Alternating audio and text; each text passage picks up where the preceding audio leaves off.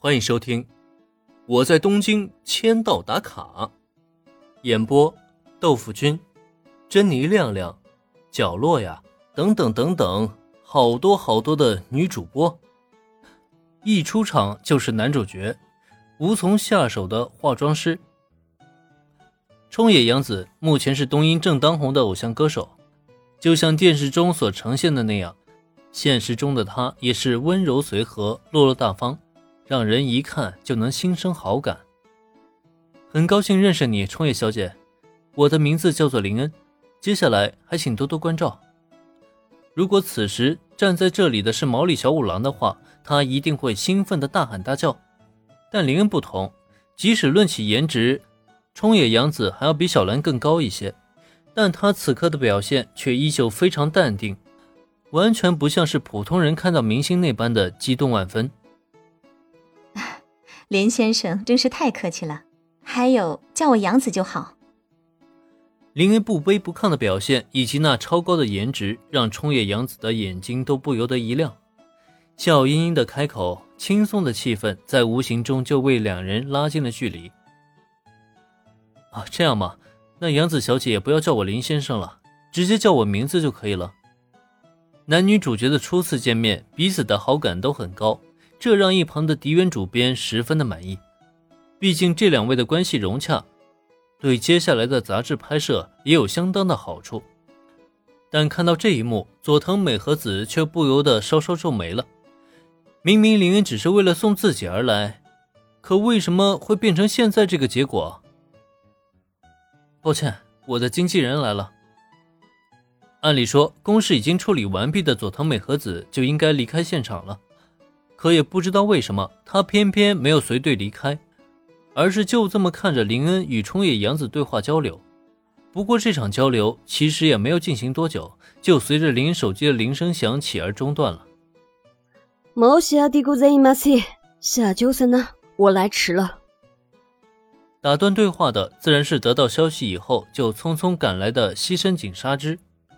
虽然按理来说，小佐和也属于林恩的经纪人。 但今天这件事果然还是交给西景深更合适啊。事实上也正是如此，快步赶来的西井纱织，并没有像事务所里那般一口一个社长大人，外表成熟冷静的他，是快步来到林恩镜前，深深的一个鞠躬，将下属的姿态表现得淋漓尽致。呃，社社长。眼见林的经纪人到来。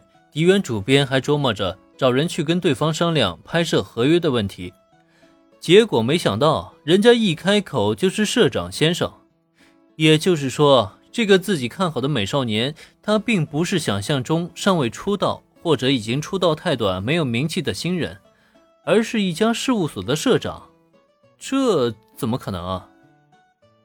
其实不止迪原主编。刚才与林交流甚欢的冲野洋子也同时露出了惊讶的表情。他对这个少年很有好感，虽然有些年轻，但言行举止却彬彬有礼，待人接物也很成熟大气，是那种很得女孩子欢心的类型。说他未来不可限量，这冲野洋子肯定是赞同的。可是，一社之长，这也就太夸张了一些吧？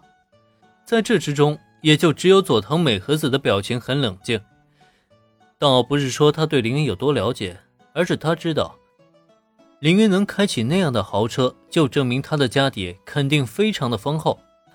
既然家里有钱，有一家事务所就不是什么无法理解的事情了。毕竟事务所也是分大小的，不是吗？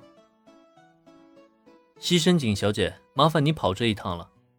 今天我答应迪原主编在甜美拍摄一期杂志，和我搭档的是冲野洋子小姐，具体的合约内容就交由你去处理，没问题吧？迪原主编和冲野洋子的惊讶，林恩并没有去理会，朝着西深井纱织点了点头，简单将目前情况交代了一下，接下来他就什么都不用管了，只要安心拍摄上几组照片就可以了。只是听他这么一说。再看对面的西深井纱织，他却明显愣了一愣。林恩不知道甜美杂志，他却知道，那可是销量超过五十万册、在东瀛特区时尚杂志中常年保持前三的顶级期刊啊。基本上可以说是只有正当红的明星才能上，就比如冲野洋子，以她现在的人气，登上甜美杂志就再合适不过了。可问题来了，这样的一个顶级杂志期刊，为什么会选自家社长大人一个素人参加拍摄呢？而且一出场就是男主角的位置，这完全理解不了啊！难道这又是社长大人在背后运作的结果吗？哦，对了。今天上午大家讨论的时候，中山小姐曾提议与冲野洋子小姐炒作绯闻，虽然被社长大人当场拒绝了，可不搞绯闻，一起拍摄杂志，却也是同样一个超级大新闻啊！果然，这一切都在社长大人的掌控之中啊！